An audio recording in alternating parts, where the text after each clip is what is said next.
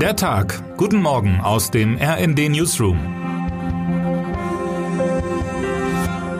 Es ist Montag, der 31. Oktober. Es hätte die erste große Party nach dem Ende der Corona-Maßnahmen in der südkoreanischen Hauptstadt Seoul sein sollen.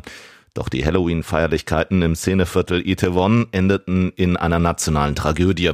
Mindestens 154 Menschen starben, etwa 150 weitere Personen wurden zum Teil schwer verletzt. Zwei Drittel der Opfer sind junge Frauen Anfang 20. An keinem Tag im Jahr ist in Itaewon so viel los wie an Halloween, berichtet unser Korrespondent Fabian Kretschmer. Rund 100.000 Menschen zogen daher in die Straßen des Viertels, das für Freiheit und Multikulti steht und in dem sich hunderte Bars, Clubs und Restaurants aneinanderreihen. Er selbst hat die Party mehrfach besucht und beschreibt, wie er bereits vor der Pandemie das Gefühl hatte, von den Massen erdrückt zu werden. In diesem Jahr kam es nun zu einem fatalen Gedränge. Viele der Opfer seien erstickt, erdrückt oder niedergetrampelt worden.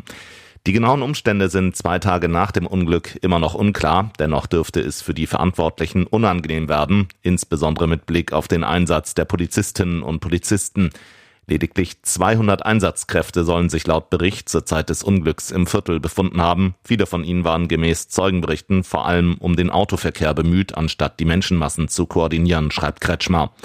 Er beschreibt surreale Szenen nach dem Unglück. Während einerseits Rettungskräfte Leichen abtransportierten, feierten andererseits Partygäste nur wenige Meter entfernt ausgelassen weiter ohne mitzubekommen, dass sich nur kurz zuvor in unmittelbarer Nähe eine der größten Tragödien der jüngeren Geschichte Südkoreas ereignet hatte.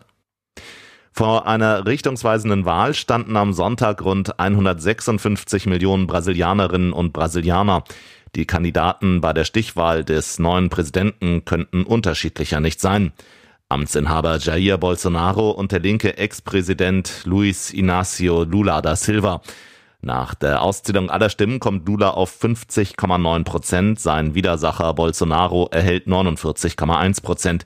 Das ist Medienberichten zufolge der knappste Wahlsieg in Brasilien seit der Rückkehr des Landes zur Demokratie Ende der 1980er Jahre.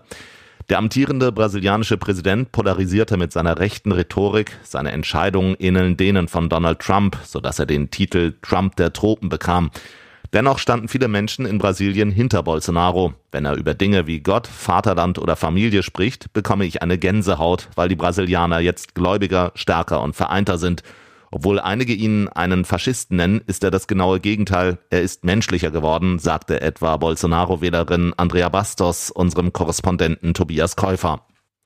Den Wahlkampf hatten beide Lager mit harten Bandagen geführt und sich mit Anschuldigungen, Beleidigungen und im Internet gestreuten Falschinformationen überzogen. Die Schlammschlacht zeigte, wie tief gespalten das größte Land Lateinamerikas ist.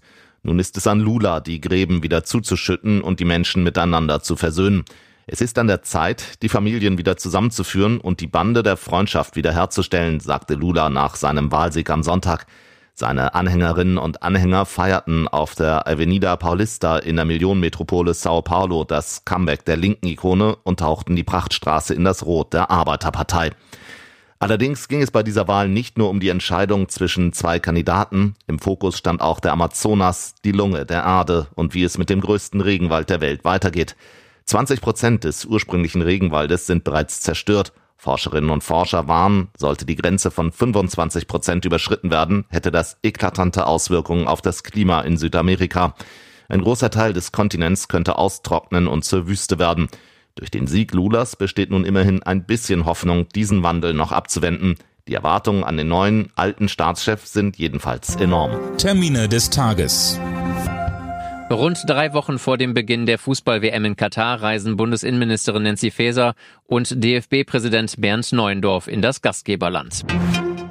Die Expertenkommission Erdgas und Wärme überreicht den Abschlussbericht an Bundeskanzler Olaf Scholz, Wirtschaftsminister Robert Habeck und Finanzminister Christian Lindner.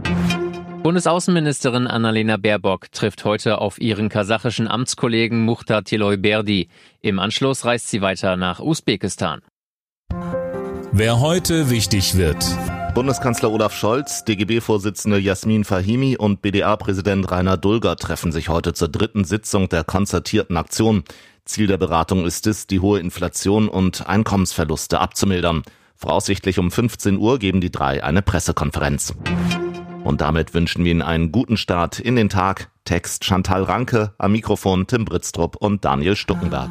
Mit rnd.de, der Webseite des Redaktionsnetzwerks Deutschland, halten wir Sie durchgehend auf dem neuesten Stand. Alle Artikel aus diesem Newsletter finden Sie immer auf rnd.de slash der Tag.